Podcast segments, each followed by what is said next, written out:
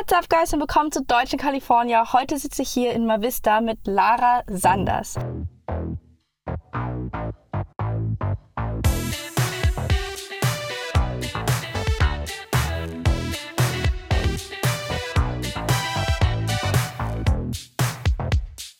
Es ist 9.30 Uhr abends und Lara, meine erste Frage ist, wie geht's dir? Hallo, ich freue mich, dich zu sehen. Ja, super geht's mir, weil ich bin aufgeregt. Ich finde es toll, dich kennenzulernen und mit dir sowas Tolles zu machen. Mhm. Wir haben uns ja eigentlich kennengelernt über einen Schulkameraden von mir, dein Sohn. Ja. Ja. Und eine Sache, die ich sagen muss, sobald ich dich das erste Mal gesehen habe, du bist voller Energie. So, die Zuschauer, die jetzt gerade zuhören, können dich ja noch nicht wirklich, aber ich finde, sobald man dich trifft, auch wenn man dich nicht kennt, bist du einfach so eine powervolle Frau, die einfach so offen ist, so warmherzig auch und einfach so viel Energie von sich selbst ausstrahlt, weil du bist damals auf uns zugekommen nach einem Konzert an der Schule, was wir hatten und ich kannte dich noch nicht mal. Und dann kommt, kommt dein Sohn auf uns zu und sagt, ja, hier, das ist die andere Deutsche. ja. Und dann kommst du gleich um abends und sagst Hallo und auf einmal so, wow, der ganze Abend ist wieder, wieder total laut und erleuchtet, nachdem wir gerade erst ein Drei-Stunden-Konzert haben. Oh, so. Das ist schön, danke, danke für das Kompliment. ja. Und ich bin, ich bin ähm, einfach, ich liebe es, Menschen zu begegnen und mhm. ich liebe es, äh, einfach überall was Neues zu entdecken. Ich bin Abenteurerin und ich mhm. glaube, das ist irgendwie so in mir drin. Und ich bin auch immer noch so silly wie früher. Und ähm, ja. Und war das denn schon immer so? Also als du in meinem Alter warst, mit 16, warst du genauso energievoll und offen? Ja, also angeblich, ja. Ich habe das nämlich mal gefragt, das ist eine gute Frage, mhm. weil wir hatten nämlich gerade ein Klassentreffen in der Schule. Mhm. Und da hieß es, ah, da ist ja die, die Lara, die immer so sprudelig und lustig war, ist sie ja. denn heute noch lustig? Also scheinbar war ich immer ja. so. Und das liegt vielleicht daran, weil bei uns zu Hause war es immer sehr ruhig. Mhm. Und das, ich, ich, wollte, dass da mehr Action ist. Und das hat, glaube ich, da habe ich mich so entwickelt, dass ich auch, ich war auch so, so einfach sehr interessiert an allem immer. Und das sind so die Grundlagen für mein Leben, dass ich halt immer alles erforscht habe und so. Mhm. Also immer schon mit neun fing es, glaube ich, an oder acht, ja. Mhm. Und du bist ja Regisseurin und in Deutschland bist du ja auch eigentlich sehr, sehr bekannt durch die Show Die Auswanderer. Jedoch, wenn ich mich jetzt nicht irre, ist das hier anders. Also in Deutschland, sobald du ankommst, bist du so total bekannt. Jeder kennt dich. Jeder ist so, ach, das ist die Lara, sobald sie die Stimme von dir hören. Und hier bist du eigentlich nur wie eine Fremde für alle und keiner kennt dich. Inwiefern sind diese Unterschiede für dich? ja, das ist immer so witzig, wenn ich hier, also in Los Angeles, länger bin und dann mal ins Flugzeug steige. Mhm. Ähm, wir fliegen meistens Lufthansa und dann kommt schon einer, das ist die Stimme, ist die Lara, schau da. Und so, dann denke ich mir, huch, ah, ja, stimmt, die Leute kennen mich. das ist immer schön, beides zu haben. Es freut mich sehr, wenn man den Leuten was äh, mitgeben kann. Also deshalb bin ich so glücklich auch über diese mhm. Goodbye Deutschland-Sendung. Da kann man halt doch einiges den Leuten mitgeben und dann träumen auch, weil das ist ja ein Ziel für mich zu sagen, hey, wir haben es geschafft, wir sind es hier rüber und jetzt sind es ja schon elf Jahre. Und ja, ich bin auch Amerikanerin geworden, weißt mhm. du? Und ich, wir haben es geschafft und das kann man den Leuten mitgeben. Mhm. Ich glaube, beides ist gut, dass man sich dann auch mal hier wieder verkrümeln kann und irgendwie niemand weiß, wer man ist, erstmal, mhm. außer man macht halt Filme, dann kennt man sich natürlich. Und gerade weil du ja auch bekannt bist, ich bin mir sehr sicher, dass du sehr auf deine Geschichte erzählt hast, wie du aus Deutschland, München hierher gekommen bist, nach Kalifornien. Und genau deswegen würde ich dich gerne fragen, du bist ja damals ähm, mit deinem kleinen Sohn hergekommen, der war damals vier, richtig? Mhm. Wie würdest du denken, ist die Geschichte, wie ihr hergekommen seid, aus seiner Perspektive? Ja, aus seiner Perspektive ist eine mhm. gute Frage. Ich glaube, ähm, er war sehr, sehr, sehr aufgeregt. Für ihn mhm. war das ein Abenteuer. Mhm. Also er hat, glaube ich, damals gar nicht so richtig mitbekommen, dass wir, was wir da so wirklich machen. Das war für eine Reise. Mhm.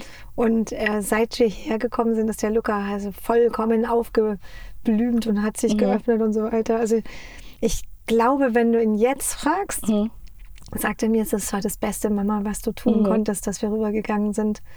Weil sowas hätte er sonst nie erlebt in München. Mhm. Wir kommen ja aus München. Ja. Und aus seinen Augen, wie würde er die Reise beschreiben? Also wie würde er sie nacherzählen?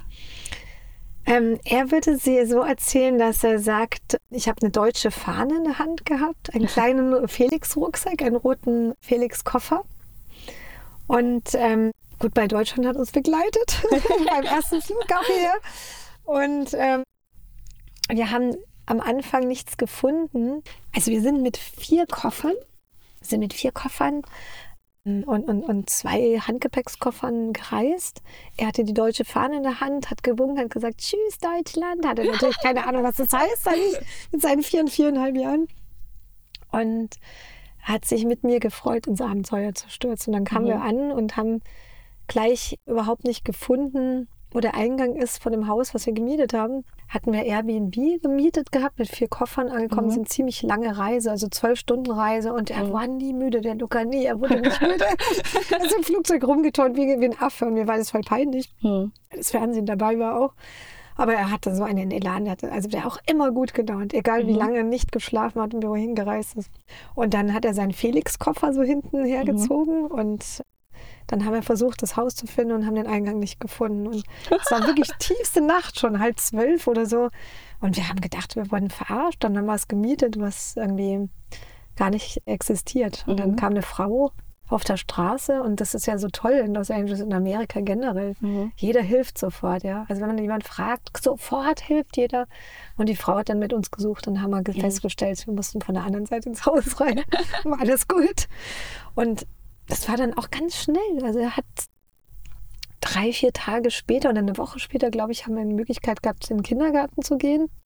Und dann äh, hat er sich sofort eingelebt und hat da gar keinen äh, Heimweh nach Deutschland, auch kein Heimweh nach mir oder so. Lukas ist halt wirklich ein ganz toller Mensch. Also der war immer schon locker und offen und der hat sich, glaube ich, wirklich überhaupt nicht schwer getan, die sich hier einzunehmen. Mhm. Außer jetzt im Nachhinein, wenn du jetzt quasi beide Kulturen natürlich vergleichst, wenn du jetzt nach Deutschland gehst und hier, dann siehst du natürlich Unterschiede. Mhm. Und, aber das ist ja gut, mhm. lernt man viel. Aber das heißt, ihr seid dann durch gut bei Deutschland hierher gekommen? Nein, das, der Grund, warum ich hergekommen bin, war, dass ich Clint Eastwood kennengelernt habe. Aha. Ja. Clint Eastwood mhm. äh, hat mich angesprochen wegen einem Film, der heißt Celebration of Flight. Da habe ich einen mhm. Lifetime Achievement Award bekommen. Und so sind wir zusammengekommen durch einen gemeinsamen Freund und Fotografen. Mhm. Und der hat dann zu mir, mir erklärt, wie ich in Hollywood eben arbeiten kann und was man hier auf was man aufpassen muss und was nicht und so. Mhm. Und war halt wie ein Mentor für mich. Und es war eine. Ehre. Es war wirklich ganz toll. Mhm.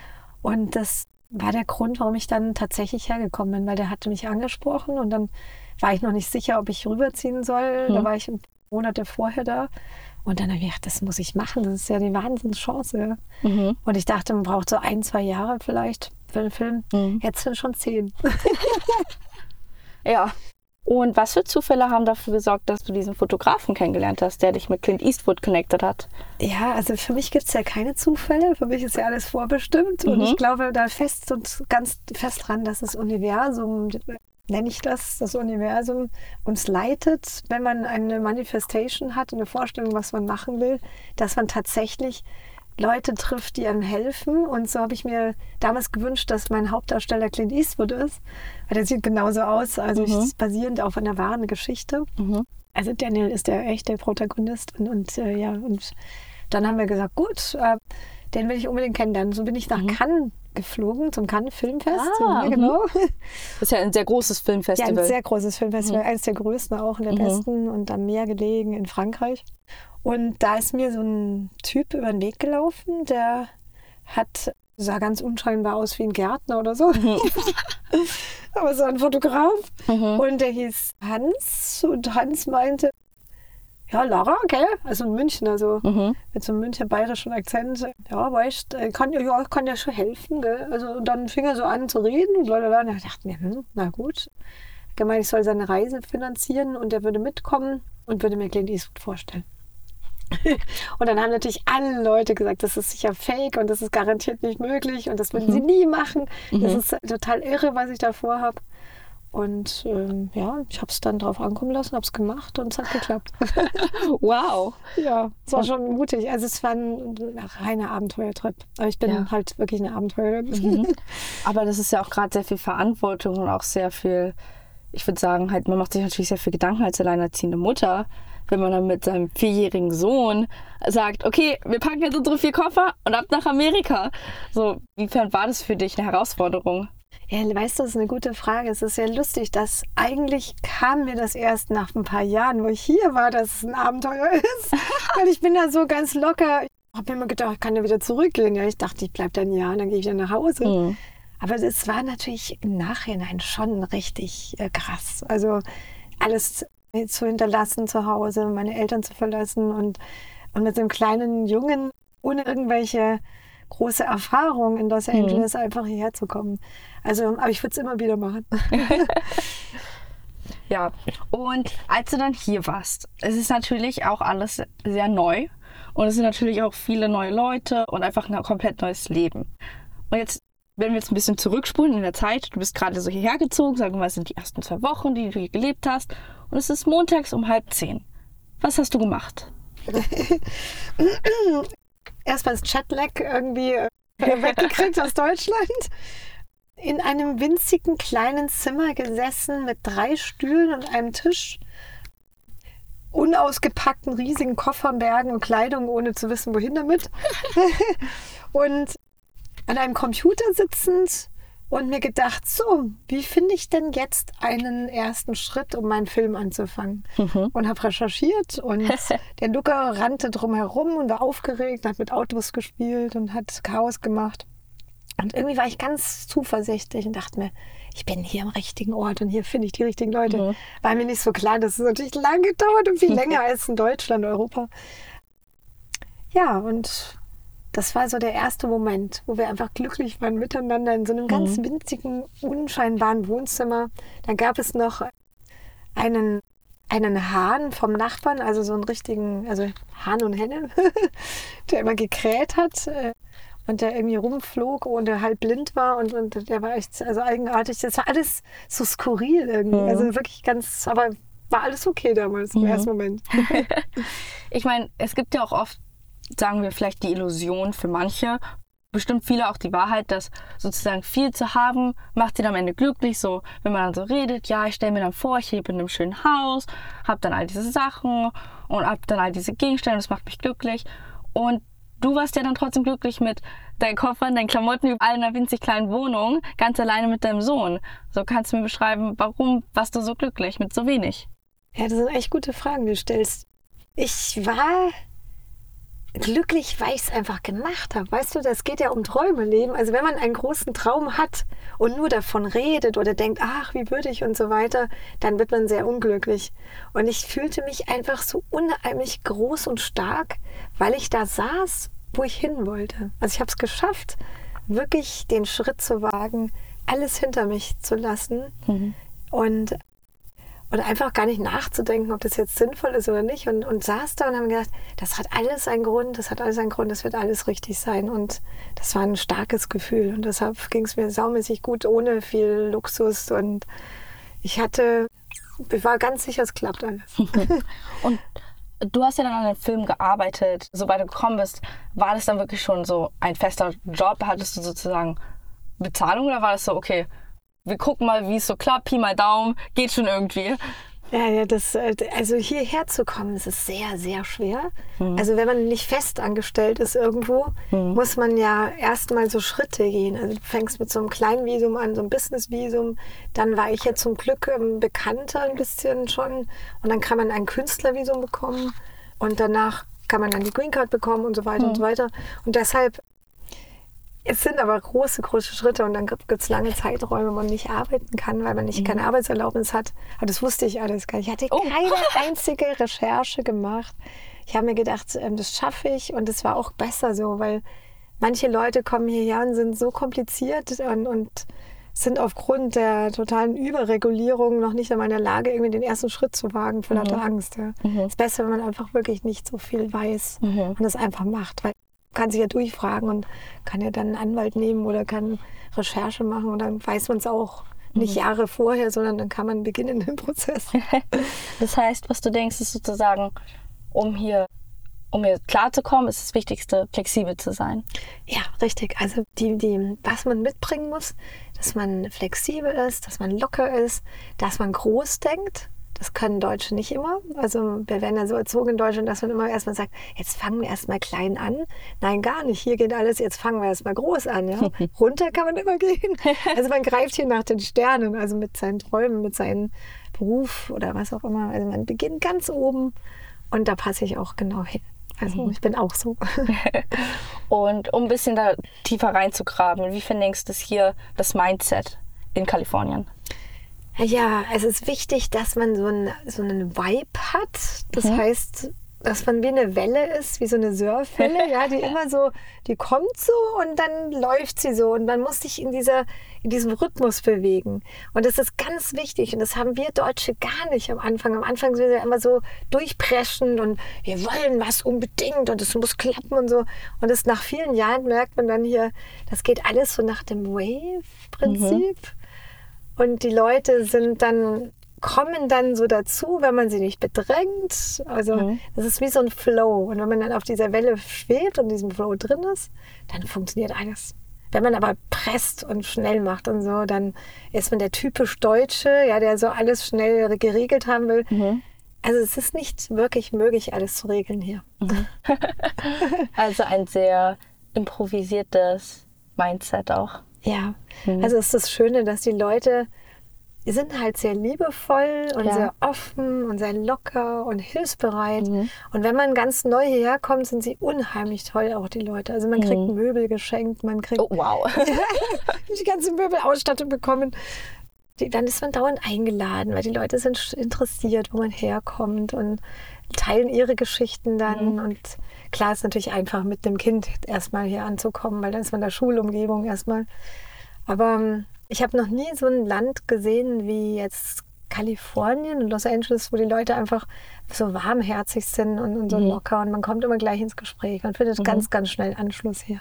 Ist interessant, weil oft herrscht ja auch so das Klischee, dass viele sagen, hier in Amerika sind die Leute so oberflächlich. Aber so wie du es mir erzählst, ist es, wirkt es, als wäre es komplett das Gegenteil. Ja, es gibt so zwei Ebenen. Also es beginnt mit der totalen Lockerheit und Nähe und liebevollen Empfang.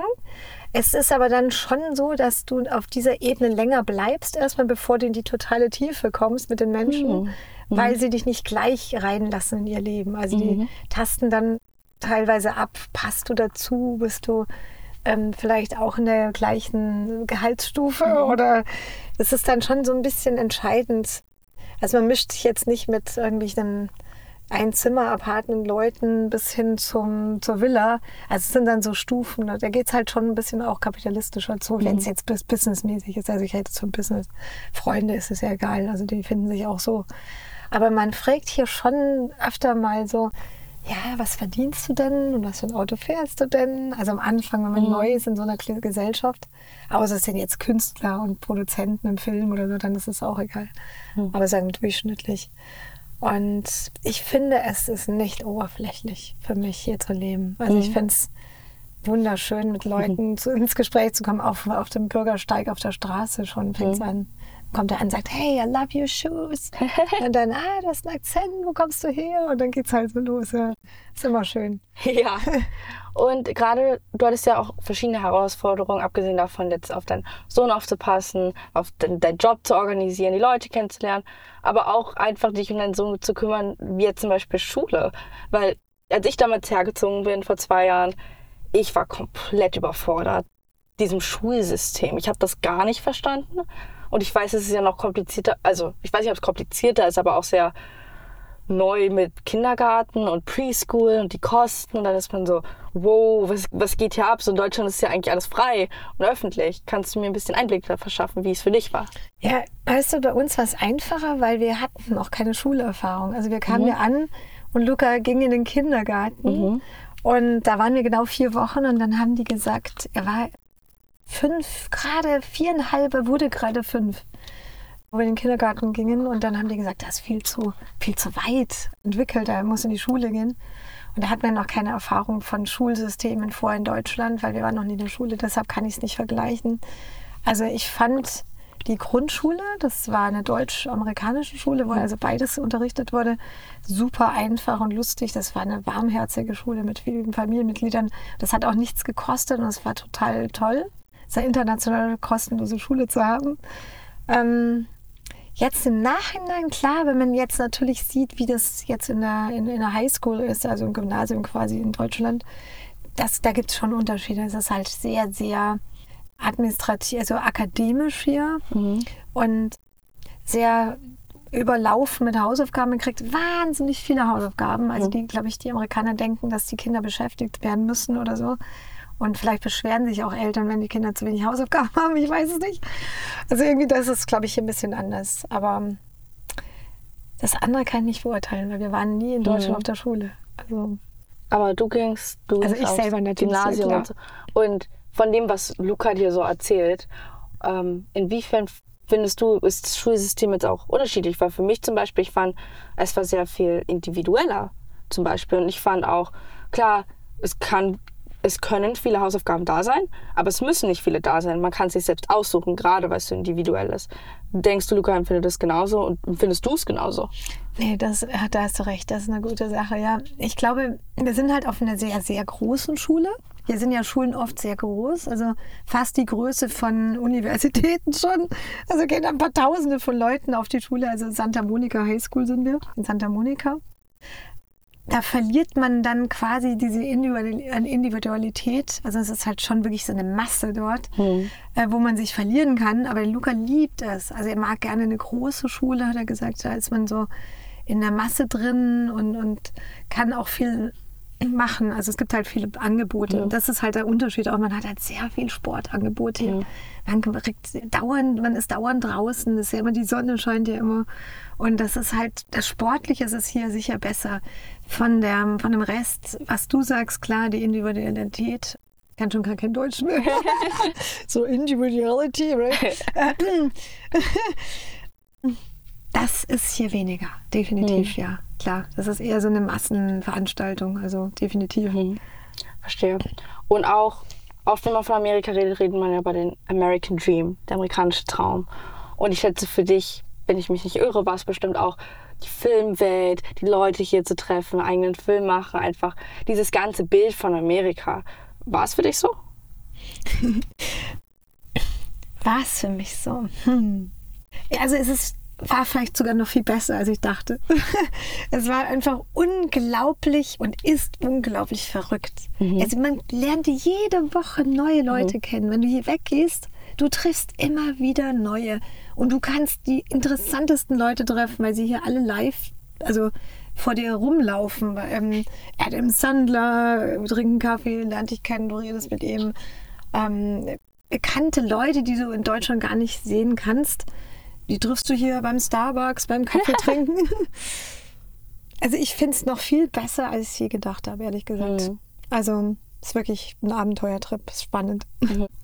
Und wenn du jetzt sagen würdest, sagen wir, ihr werdet später umgezogen. Luca wäre jetzt mit 16 und ihr werdet noch in München. Und hättest ihn gefragt, ja, wir gehen, jetzt, wir gehen jetzt nach Amerika, was erhoffst du dir von Amerika? Wie stellst du dir das amerikanische Leben vor? Was denkst du, hat er geantwortet? Äh, Ich glaube, er hätte klischeemäßig wahrscheinlich gesagt, was man so in den Medien sieht. Ah ja, es ist kapitalistisch und oberflächlich. Und er hätte bestimmt gesagt, er will nicht weg, er will mit seinen Freunden zusammenbleiben und wir wären wahrscheinlich nie mehr gegangen. Also ich denke, es war weise, etwas eher zu gehen, auf jeden Fall. Ich glaube, es ist auch, glaube ich, eine richtig schwere Umstellung, wenn man in der Pubertät ist. Wirklich tatsächlich ein Land zu wechseln, das ist, glaube ich, nicht zu empfehlen. Aber du hast es gemacht. ja, ich war, ich war 14. Ja, du warst du noch nicht richtig der ja. nee, warst noch nicht so krass. hattest noch nicht alles durchgezogen. Ja. War es für dich schwer? Für mich, ich glaube, es war so familientechnisch selbstverständlich schwer. Das auf jeden Fall. Schultechnisch fand ich nicht, weil mir hier die Schule sehr gut gefällt, gerade was so individuell ist. Und ansonsten, natürlich ist das Wetter hier ein großer Luxus. Das macht es natürlich auch nicht so schwer, wenn man dann. Ich habe aber immer Weihnachten vermisst.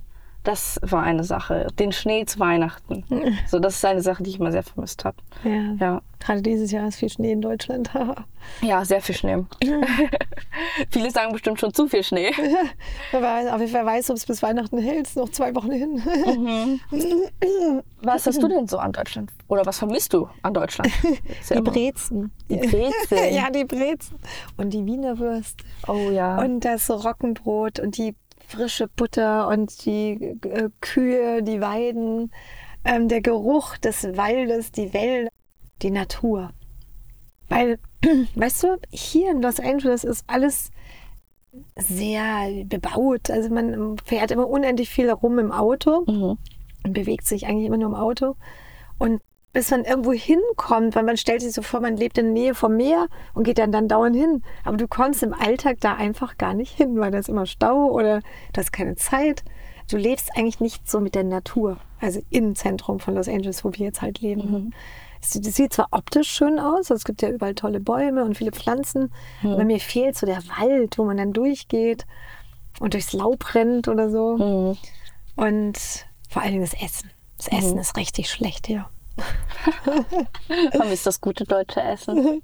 nee, ich esse eigentlich nicht deutsch, sondern ich esse gerne mediterran, also so ah. Fisch ah. und Gemüse und mhm. Obst.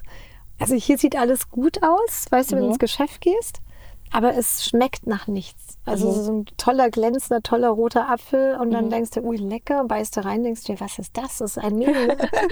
das hat alles keinen Geschmack. Mhm. Und die werfen auch überall Zucker rein ins Essen, also Joghurt mit Zucker und Milch mit Zucker. Also man muss schon Stimmt. lange suchen, bis man mhm. was findet, was wirklich gut schmeckt, ehrlich mhm. gesagt. Das fehlt mir sehr. Klar, man kann asiatisch essen gehen oder mhm. indisch, dann schmeckt es ähnlich. Aber ähm, ich meine, so grundsätzlich, die Ware ist einfach schlecht in den mhm. Geschäften schon. Die haben so lange Anfahrtswege, weißt du, die sagen, kommen von weit her. Mhm. Und dann ist es schon schlecht, wenn es ankommt. Also mhm. ist schon alt. Und dein Film, der mit, mit Clint Eastwood, mhm. arbeitest du oder ist jetzt fertig? Ja, nee, also wir sind noch mittendrin. Mhm. Und zwar haben wir sieben Jahre oder acht Jahre Drehbuch geschrieben. Das, wow. ist, ja, das ist schrecklich, gell? Aha. so lange dauert das bei großen Filmen. Ja. Ich wusste es vorher auch nicht. Dann kommt die nächste Version, die nächste Version, die nächste Version. Und dann beginnst du die Reise, den richtigen Regisseur zu finden oder den richtigen Hauptdarsteller, also den mhm. großen. Eine von diesen Dingen muss klappen, damit es mhm. dann weitergeht. Und dann waren wir fast schon fertig. Dann kam Covid, dann kam Post-Covid, jetzt kommt die, der Streik. Also es hat sich jetzt mhm. tatsächlich um vier Jahre verschoben und es ist immer sehr mhm. stressig. Jetzt sind wir wieder mittendrin gerade. jetzt warte ich gerade auf die Zusage von einem ganz großen Cast. Mhm. Und wenn der zusagt, dann kann man in die Finanzierung gehen. Und das heißt, dann wird es relativ, ja, eineinhalb Jahre später dann ungefähr gedreht oder ein Jahr später. Schwer. Also es ist noch ein guter Weg, aber wir schaffen das. ich dachte, weiß nicht, soll, oder sollte nicht Clint Eastwood als Hauptdarsteller da sein? Ja, also das war ursprünglich mal so in der Luft gelegen, aber der hatte damals einen Film gemacht über einen Piloten. Das, ähm, wie hieß der nochmal? Der auf der Themse gelandet ist. Und Sullyman, glaube ich, oder so. Sullivan, Sullivan, ja genau. Und er konnte nicht gleich wieder so einen Film machen. Und danach war er dann nicht mehr so gut drauf. Er konnte nicht mehr so richtig mhm. sich gut bewegen, weil mit Flugzeugen muss man schon ja. sehr aktiv sein und es ist anstrengend für ihn. Ja. Jetzt ist er ja schon, er hat mir halt viel, mich sehr beraten und viele mhm. Hilfe gegeben, auch fürs Drehbuch und so. Und ja, jetzt äh, müssen wir es mit jemand anders machen. Ja. Und aber wieso hast du dich entschieden, nicht selbst Regie zu führen? Hey, das ist jetzt eine ganz gute Frage. Die haben mich jetzt mittlerweile gefragt, ob ich selber Regie machen will. Und ich glaube, ich mache selber Regie. Sehr schön. Bin ja. ich super. Bin jetzt so weit. Jetzt habe ich so viele Jahre mhm. hinter mir, dass ich mir gedacht habe, jetzt habe ich so viel Erfahrung. Also ich meine, dann äh, warum nicht? Ja? Also mhm. das, man ist halt so als Deutscher, kommt man erstmal so ganz klein an, ja, und denkt sich so, hm, Hollywood, ja. Und das ist so diese Erziehung, die wir in uns drin haben, ja. Mhm. Die Amerikaner, die machen ihren ersten Film und sagen, hey, ich bin ganz toll, I'm the best, I'm the best, ja. Mhm. Das lernst du dann hier auch im Laufe der Zeit, dass du I'm the best, I'm the best sagen mhm. darfst. Aber in Deutschland darf man das halt nicht. und deshalb war ich etwas bescheidener erstmal am mhm. Anfang. Aber mittlerweile kann ich, wenn ich das sehe, das kann ich auch. Also mhm. definitiv. Also mache auch Regie, ja. Und inwiefern würdest du dann das deutsche Mindset beschreiben? Weil du hast ja gerade so ein bisschen da uns reingeführt, aber kannst du ein bisschen mehr dazu erklären? Ja, also in Deutschland oder hier? Also du meinst die Deutschen hier hm. oder die Deutschen in Deutschland oder beides generell? Bitte. Beides. also ich denke, wenn man nicht viel rumgereist ist in Deutschland und wenn man sehr viel in Deutschland geblieben ist, also dann hat man leider schon öfter diesen Mindset, dass man sehr schwarz und weiß denkt und mhm. dass man auch nicht groß denkt, also dass man sich zurückhält und bescheiden ist, das ist so in uns rein äh, educated worden, mhm. ja, in der Schulzeit oder schon, oder wir werden also immer so ein bisschen klein gehalten und nur nicht auffallen. Vielleicht ist es historisch, geschichtlich bedingt, weiß es nicht. Also ich, ich habe mich schon so oft gefragt, wieso wir so klein gehalten werden müssen immer. Ja, wir können es auch. Wir Deutschen können auch einen Oscar gewinnen. Ja, wir Deutschen können auch groß sein. Und, und das sind wir auch. Und das finde ich so wichtig, dass man gerade jetzt auch mit deinem tollen Podcast und auch mit... Danke. ja, klar, es ist super. Und auch mit der mit Goodbye Deutschland oder auch Sendungen, die einfach die Deutschen ganz nahe treffen können, die also vielleicht noch nicht so viel gereist sind, mhm. dass man da dann einfach mal lernt, hey, wir sind gut, wir können das. Dieses, dieses Grundverständnis, dass wir groß und toll sind, haben wir nicht gelernt in Deutschland. Mhm. Und das dürfen wir lernen. Es ist Zeit, ja. Natürlich, die jüngere Generation, vielleicht ist sie auch ganz anders mittlerweile, hoffe ich jetzt mal. Mhm. Ich lebe da jetzt nicht gerade, deshalb kann ich dir nicht sagen. Aber hier, die Deutschen, die jetzt hierher gekommen sind, sind definitiv ähm, größer denkend und, und freier. Und das ist dann auch der Grund, dass sie sich zu eng gefühlt haben in Deutschland und dass sie herkommen und sagen, hier kann ich leben, hier kann ich atmen, ja? Mhm. weil das ist so traurig. Wir, wir, denken uns immer, wir sind nicht gut genug und wir mhm. sind noch klein und wir sind, also meine Eltern haben mich auch so erzogen, du pssst, was die Nachbarn sagen und pssst, nicht so laut, du musst immer auffallen. Das ist so, weißt du, das hat sich so entwickelt, glaube ich, einfach durch die Geschichte und es ist aber auch geblieben. Also mhm. immer wenn ich nach Deutschland komme, in kleine Orte oder so, sind die Leute leise. Das Erste, was auffällt, die sind alle so leise am Flughafen. Die sind alle so leise an der, an der Bahn. Hier schreien sie laut rum. Vielleicht sind sie manchmal auch zu laut hier, ja. Aber es ist befreiend zu sehen, man darf einfach man selbst sein hier. Also man, egal wer man ist, ob man arm ist oder reich. Mhm. Und es gibt auch noch einen ganz wichtigen Punkt. Leider sind in Deutschland viele Leute sehr eifersüchtig, wenn man erfolgreich ist. Nicht alle natürlich, aber es gibt auch sehr viele, die dann gucken, boah, wie konnte er sich das leisten? Ja, jetzt fährt er ein Ferrari, krass, hätte ich auch gerne oder so. Und hier, wenn man hier, sagen wir mal, ein Ferrari fahren würde oder richtig erfolgreich ist, dann kriegt man erst recht Freunde, weil die Menschen hier in Kalifornien sich lieber auch mit erfolgreichen Leuten schmücken als mit nicht erfolgreichen. Ja? Also das ist keine Eifersucht. Also ich erlebe das immer wieder, dass sie einen sogar wirklich unterstützen. Und man darf darüber reden, dass man erfolgreich ist. Das ist sehr interessant. Ja. Und würdest du sagen, gerade weil du ja so wirkst, als würdest, also du fühlst dich ja offensichtlich sehr wohl und auch mit den Leuten. Denkst du, du hast ein amerikanisches Mindset schon immer gehabt, ein deutsches Mindset dann doch am Ende oder ein deutsches gehabt und dann, sobald du aufs Abenteuer hierher gekommen bist, zu einem Amerik ein amerikanisches hat sich dann entwickelt? Ja, das ist eine gute Frage. Also ich, beides, glaube ich. Also ich, also ich glaube, dass ich schon in der mit neun oder acht Jahren habe ich meine beste Freundin und ich haben ähm, Stücke gemacht. Also ich wollte immer Regisseurin werden, mit neun mhm. schon geschrieben, schon Drehbücher gemacht. Also in der Art und Weise, wie man mit neun natürlich schreibt, bisschen mhm. anders als heute.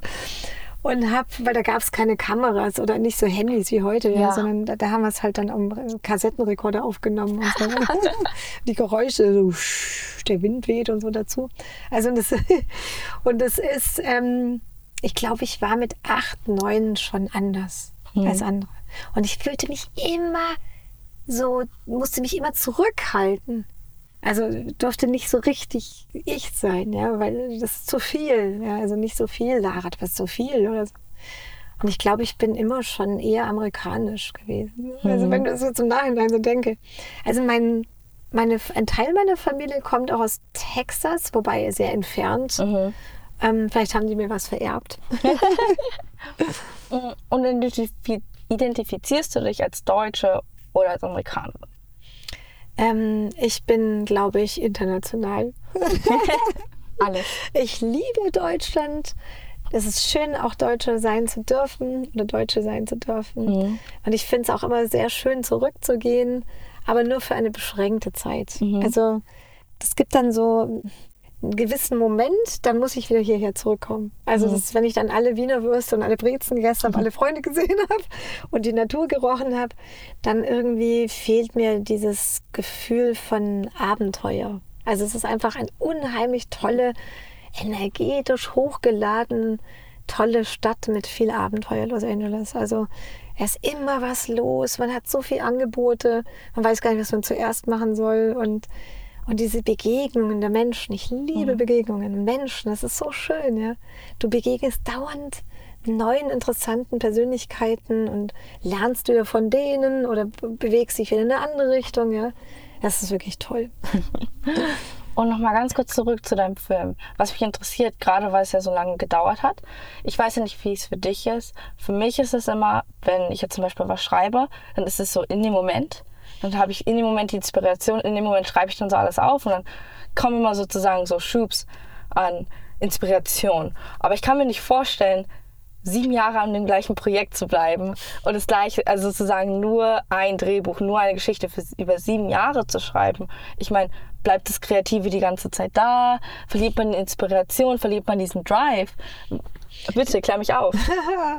oh ja, das ist eine sehr gute Frage. Es ist, ähm, man muss sehr hart sein und sehr, sehr viel aushalten können weil diese Geduld, irgendwann zerreißt sich diese Geduld, wenn es so lange dauert, weil du, du glaubst immer, jetzt geht's weiter, jetzt geht's weiter, jetzt geht's weiter. Und ähm, es ist schon schwierig, damit umzugehen, ehrlich gesagt. Also es gibt Momente, wo ich dann total verzweifelt bin und sage, mhm. ich habe keinen Bock mehr, ich höre jetzt auf, ich mache einen anderen Film, das ist mir jetzt zu blöd. und dann kommt wieder, eine Woche später kommt dann wieder irgendwie Judy Henderson, riesige Casting-Direktorin in Hollywood und sagt, Lara, I, I love the script, I love it, I cried, oh my God. Und dann denke ich mir, und dann sagt sie, es ist ein Oscar-Potenzial, der Film hat Oscar-Potenzial. Dann sage ich, das sagt jetzt schon wieder jemand, ja, okay, also ich mache wieder weiter. Ich meine, ich mache natürlich ja nicht nur einen Film. Also du musst dir vorstellen, du, du sitzt da zwar, aber dann machst du ein neues Projekt, dann entwickelst du das nächste. Also bist du eigentlich ständig im Entwickeln und Machen und Tun. Und deshalb ähm, hast du noch ein anderes Input. Aber du darfst nie zu viel machen. Das ist halt immer, du darfst nicht zwei, mehr als zwei Sachen gleichzeitig machen, sonst geht das Projekt nicht weiter. Ja. Und ja, aber es ist schon, schon gewöhnungsbedürftig. Das heißt, wenn ich dann andere höre, die machen einen Tag Drehwerbung und machen so viel Geld wie wir dann letztendlich in sieben Jahren oder so. Ja, das ist wirklich verrückt. Verstehe. Und wenn wir jetzt ein bisschen Back to the Future machen, zurück in die Zukunft, und ich würde jetzt hier drin sitzen mit der 16-jährigen Lara, denkst du, wir wären Freunde gewesen? Definitiv. Du bist so ähnlich wie ich. Du hast auch so einen Drive, du bist auch voller Power und du bist, ähm, ich finde, du hast unendlich viele Ähnlichkeiten, ehrlich gesagt. Ich kenne dich gar nicht. Also ich kenne dich wirklich nur kurz. Also nur von den ersten zwei, drei Begegnungen. Also wir kennen es ja jetzt nicht Jahre, ja. Und du bist einfach, ähm, für mich wie so eine Zwillingsschwester in der ersten Band gewesen, wirklich.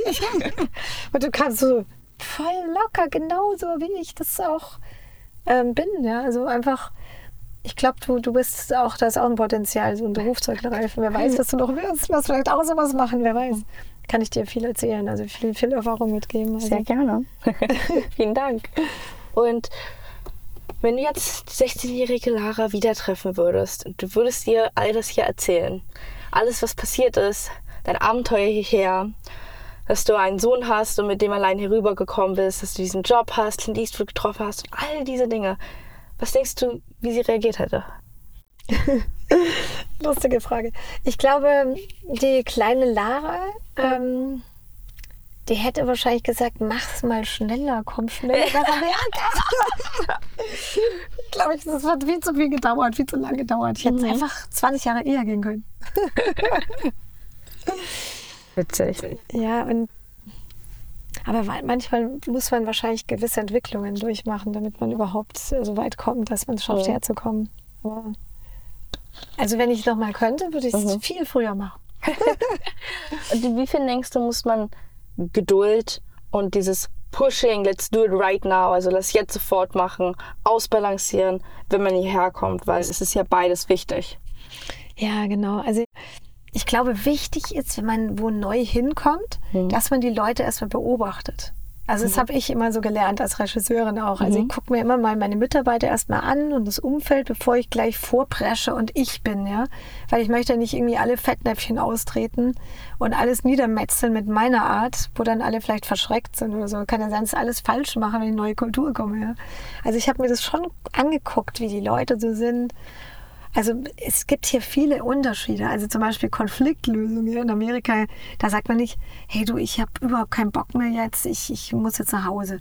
Sondern sagt man, oh yeah, of course. Yeah. oder zum Beispiel, man darf eigentlich fast nie sagen, ich mag nicht deine Musik oder was du komponierst hast und so. Und das sind immer so Konflikte. Für mich mhm. voll schwierig, weil ich mal so direkt bin. Dann sagt man, I love it. Und dann tut man es so ganz von hinten und vorsichtig dann so, oh, we could do more, different. Also das ist anders hier, ne? Also mhm. diese, diese Kritikfähigkeit oder die, also wie man mit Dingen umgeht, wenn man Nein sagt, das ist, äh, muss man lernen hier. Verstehe. Und auch sehr oft, wenn man ja von Umziehen redet und das Land verlassen, Auswandern, wie die Auswanderer, kommt ja auch oft Heimat ins Spiel. Und das Interessante im Deutschen ist, ist, dass es kein Plural von Heimat gibt. Es ist die eine Heimat. Es gibt nicht die Heimaten. Es ist, das ist nicht korrektes Deutsch.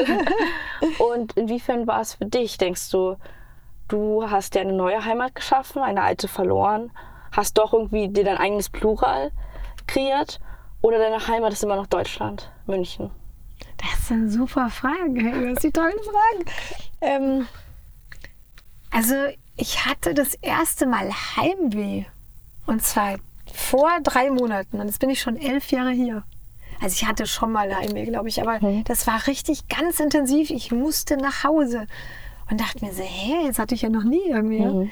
Dann muss tatsächlich Deutschland schon auch eine Heimat für mich sein, definitiv. Mhm. Also es ist nicht nur, weil da ein Teil meiner Familie sitzt oder mhm. größtenteils meine Familie sitzt, sondern ich glaube, da, wo du geboren bist, bleibt immer eine Wurzel sitzen und das zieht dich, je älter du wirst, wahrscheinlich umso mehr da mal wieder hin. Mhm. Auch wenn du vielleicht nur kurzfristig da bleibst. Aber mhm.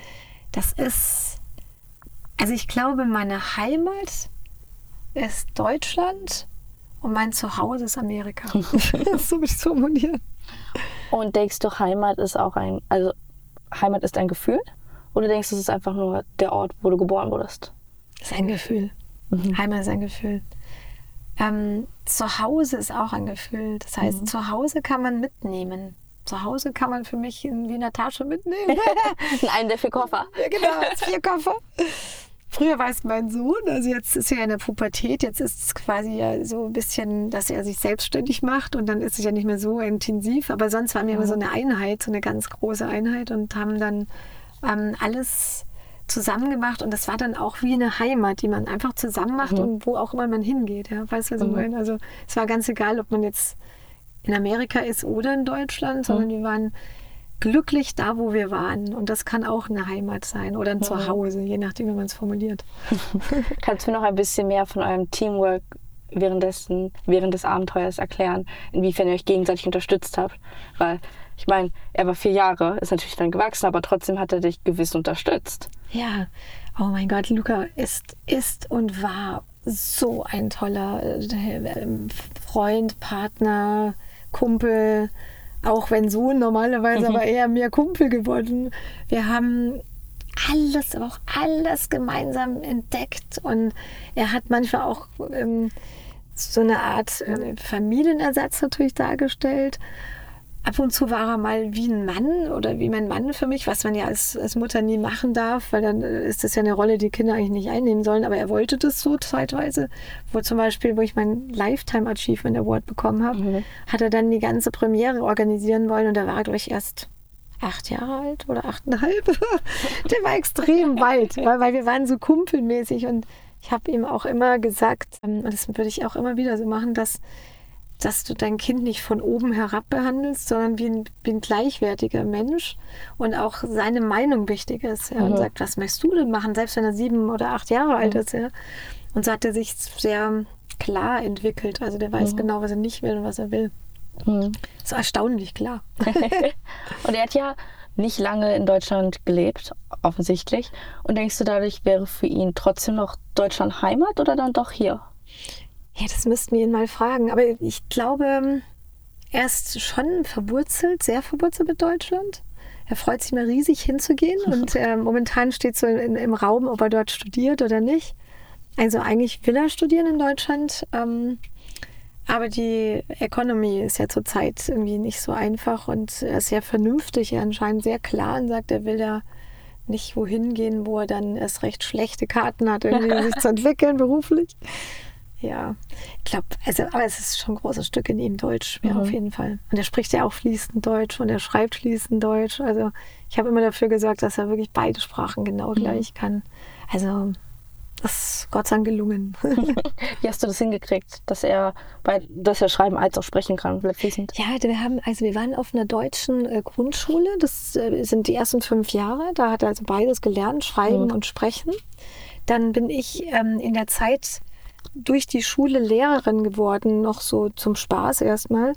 Und habe dort äh, freiwillig Deutsch unterrichtet oder die kleinen Kinder unterrichtet. Und das hat sich dann so verselbstständigt. Und irgendwann wurde ich dann von der German American School Association ähm, verankert, also äh, angestellt. Und habe dann immer samstags in der Deutschschule gearbeitet. Und da habe ich ihn dann mitgenommen und dann habe ich noch unterrichtet. Und da kann man so diese Scheine machen, A1, A2, B1, B2, C1. Das sind diese Scheine, dass man studieren mhm. kann in Deutschland oder dass man auch berufliche Vorteile mhm. hat. Und die unterrichte ich heute noch. Und das sind so Tests, die man machen muss. Und da habe ich knallhart durchgezogen, ähm, dass er das wirklich erst mit mir immer gemacht hat. Immer einmal, vielleicht alle zwei Wochen oder alle drei Wochen Deutschunterricht und Mittlerweile wurde er von jemand anders unterrichtet und er macht jetzt gerade den letzten Schein, den man braucht, um in Deutschland zu studieren, den C1-Test. Hm. Nächstes Wochenende ist er dann fertig. das ist eine lange Reise, wow. Ja, lang, oder? Also ich meine, er ist jetzt gerade 17 geworden vor ja. zwei Tagen. Ähm, das ist lange, gell? Ja, ja, voll. Also ja. das ist der letzte Schein und dann ist gut. Es gibt zwar noch einen C2, aber den muss man nicht machen. Also hm. das waren ganz viele Tests. Verstehe.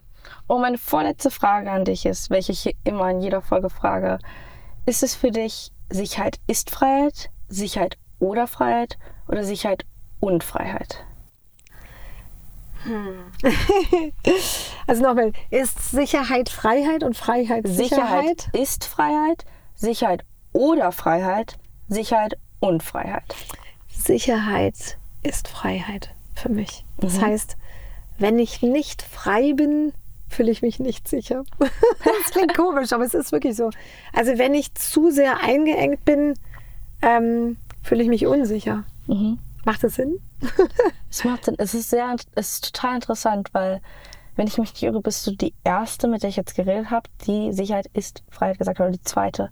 Es waren nicht viele, die das gesagt haben. Und mir gefällt sehr deine Definition davon, wie du findest, dass wenn du nicht frei bist, bist du nicht sicher fühlst du dich nicht sicher. Ja, das, ich fühle mich unsicher, ja. wenn ich nicht frei bin. Ja. Würde ich sagen. Ja. Weil viele, ich glaube, viele denken ja auch sozusagen, wenn man jetzt sozusagen an einem Ort fest ist, ist man sicher. Und für dich ist es gerade genau das Gegenteil. Ja, so. absolut, ja. Also ähm, ähm das ist, glaube ich, ein Mindset. Das geht um den Kopf. Mhm. Also wenn man zu eng lebt und zu sehr in diesem täglichen Hamsterrad rennt, und, ähm, und alles so geregelt ist und überreguliert, dann verliert man seine Freiheit. Das ist nämlich keine, und das ist dann auch, wie gesagt, keine Sicherheit generell. Macht das Sinn? Das macht sehr schön Sinn. Ja, es ist sehr interessant. Und dann ist meine allerletzte Frage für heute an dich. Was ist dein nächstes, euer nächstes Abenteuer von dir, von Luca und von Sam? Sam McConnell. ähm, mein Film First Flight hat den Arbeitstitel First Flight. Ich hoffe, es mhm. bleibt bei dem Titel. Ähm, jetzt als Regisseurin machen zu dürfen und ins Kino zu bringen und den Leuten zu zeigen, dass man es geschafft hat, einen jahrelangen Traum zu verwirklichen. Mhm. Aber davor kommt noch die Graduation von Luca. Das heißt, er beendet ja die Schule nächstes Jahr. Mhm und dann loszulassen und ihn gehen zu lassen, wo auch immer ihn es hinzieht. Schwierige Sache als Mutter, nicht so einfach loszulassen, wenn man sich sehr lieb hat. Ähm, muss aber leider lernen irgendwie. Mal schauen, ob ich das lerne. Ähm, und meinen Vater, der 91 Jahre alt gerade ist, ähm, ein Fahrrad nächstes Jahr wieder zu kaufen, weil er tatsächlich sich äh, positiv weiterentwickelt ähm, er spielt in der Band noch und ist topfit geistig. und der wird eher jünger als älter. Das ist auch ein Abenteuer für mich. Ja. Es gibt auch viele andere, aber das sind vielleicht die nächsten Steps. Verstehe. Lara, ich liebe dein nächstes Abenteuer. Klingt fantastisch. Wirklich. Ah. Ja. Madame, ich lade dich noch auf einen Kaffee ein. Danke. Vielen Dank, dass du heute bei mir warst, Lara. Danke, danke. Freue und das mich. war's mit Deutschen California. Ja, dann lass uns schön weitermachen. Viel Spaß und viel Glück in deinem Podcast. War schön, dich Vielen kennenzulernen. Dank. Ebenfalls. Ciao.